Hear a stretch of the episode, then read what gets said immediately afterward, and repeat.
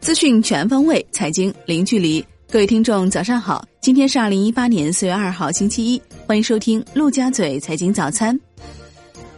宏观方面，上海、广东、四川等十一个自由贸易试验区于四月一号在成都启动中国自由贸易试验区协同开放发展倡议，明确将进一步强化协同改革、协同创新、协同发展的思维，大力实施内陆与沿海沿边沿江协同开放战略。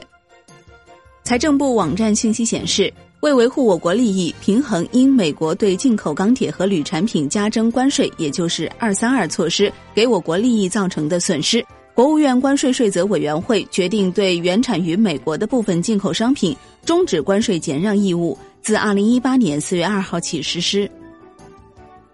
国务院发展研究中心原副主任刘世锦认为，今后三年经济增长只要达到百分之六点三。即可实现第一个百年目标。此后，中速增长平台可能调整到百分之五到百分之六之间。中国经济基本面决定金融市场走势，人民币汇率将趋于稳定。如果转型顺利，生产率提高，中长期仍然可能进入上升通道。恒大集团首席经济学家任泽平认为，中美贸易战的直接原因是中美巨额贸易顺差。造成中美贸易失衡有七大深层次的原因，包括全球价值链分工、中美巨大的劳动力成本差异等，贸易战解决不了。四月一号进入环保税首个征期，巴斯夫新材料有限公司财务人员接过上海市开出的首张环保税税票，这也是全国首张环保税税票，标志着环保税在全国顺利实施。本周三个交易日，仅四月二号有两百亿逆回购资金到期。若从四月一号至十四号两周时间看，则共计有一千三百亿逆回购到期。中国证券报报道，四月一号，雄安新区设立迎来一周年，雄安新区规划纲要已基本完成，有望近期发布。分析人士认为，雄安新区将优先布局新一代信息技术产业、生命科学和生物医药产业。军民融合产业、高端服务业。国内股市方面，深交所完善上市公司信批直通车业务指引，强化一线监管职责担当。深交所表示，将把防范化解重大风险作为首要任务，积极推进主动式预防式监管，筑牢市场监管的第一道防线。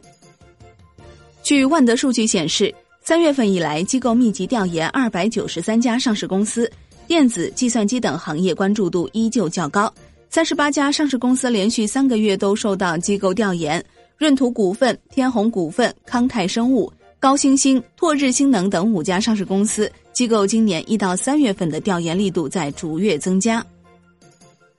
二零一八年一季度，证监会共审核六十八家企业首发申请，三十二家获通过，三十二家被否决，四家暂缓表决，通过率为百分之四十七点零六。专家认为，严控申请上市企业的质量仍是监管层工作重点，防止企业带病上市，有利于提升 A 股上市公司的质量。IPO 审批通过率可能会维持在现有水平。A 股已披露的年报股东信息显示，社保基金现身两百只个股前十大流通股东，三十八只新进股中持有滨江集团最多，达到六千一百八十八万股，占流通股比例百分之二点二九。新进持股数量在两千万股以上的还有潍柴动力、南山铝业、同坤股份、荣盛石化。本周三个交易日内将有两只新股申购，分别是沃格光电、鼎盛新材，均将于沪市主板上市，申购日期均为四月四号。乐视网公告称，公司已将持有的新乐视智家百分之四十点三一一八股权进行质押。如若公司因无法按时偿还债务导致质押资产被依法处置，使公司不再具有实际控制权。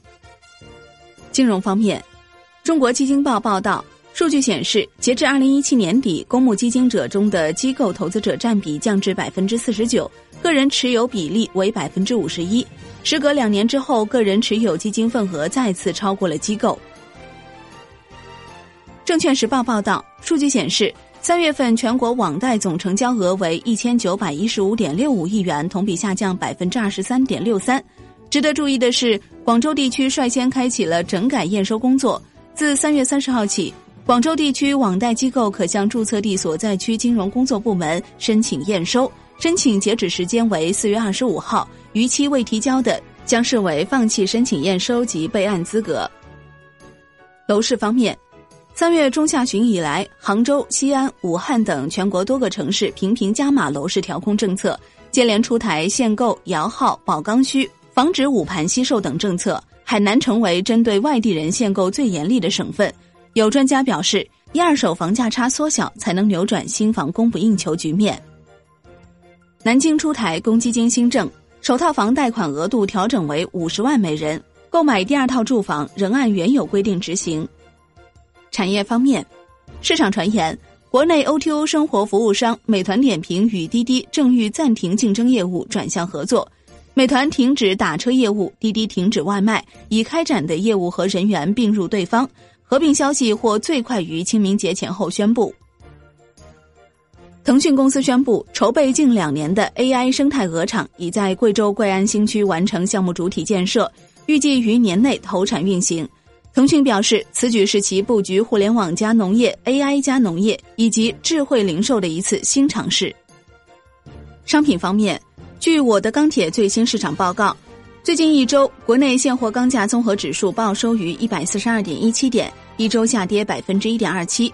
虽然钢材现货价格依然延续跌势，但与前期相较，跌幅已明显收窄。相关机构分析认为，国内钢价经过三月份大幅下跌之后，市场风险明显释放。海外方面，美国总统特朗普发布推特称，呼吁建立边境墙。墨西哥几乎没有做任何努力来阻止其人民非法进入美国。如果墨西哥继续我行我素，将停止其裁员、退出北美自由贸易协定。国际股市方面，新浪称，今年第一季度接踵而来的负面消息令美股两年来牛市缓涨局势被打破。未来不到两周，美股将迎来新一轮财报披露季，这可能帮助市场暂缓近期跌势。债券方面。海通证券首席经济学家姜超认为，本轮债市上涨主要归功于两大变化：一是社会融资需求下滑，二是人民币汇率改善。利率下行拐点已经出现，债市长期向好。但由于短期上涨过快，加上经济数据、金融监管等因素的冲击，不排除会有调整出现。若有调整，就是配置的好机会。外汇方面，据《华尔街日报》消息。美元将延续去年跌势，多重因素令其承压。历史经验显示，贸易分歧往往利空美元。市场对贸易战威胁的解读也认为这不会提振美元。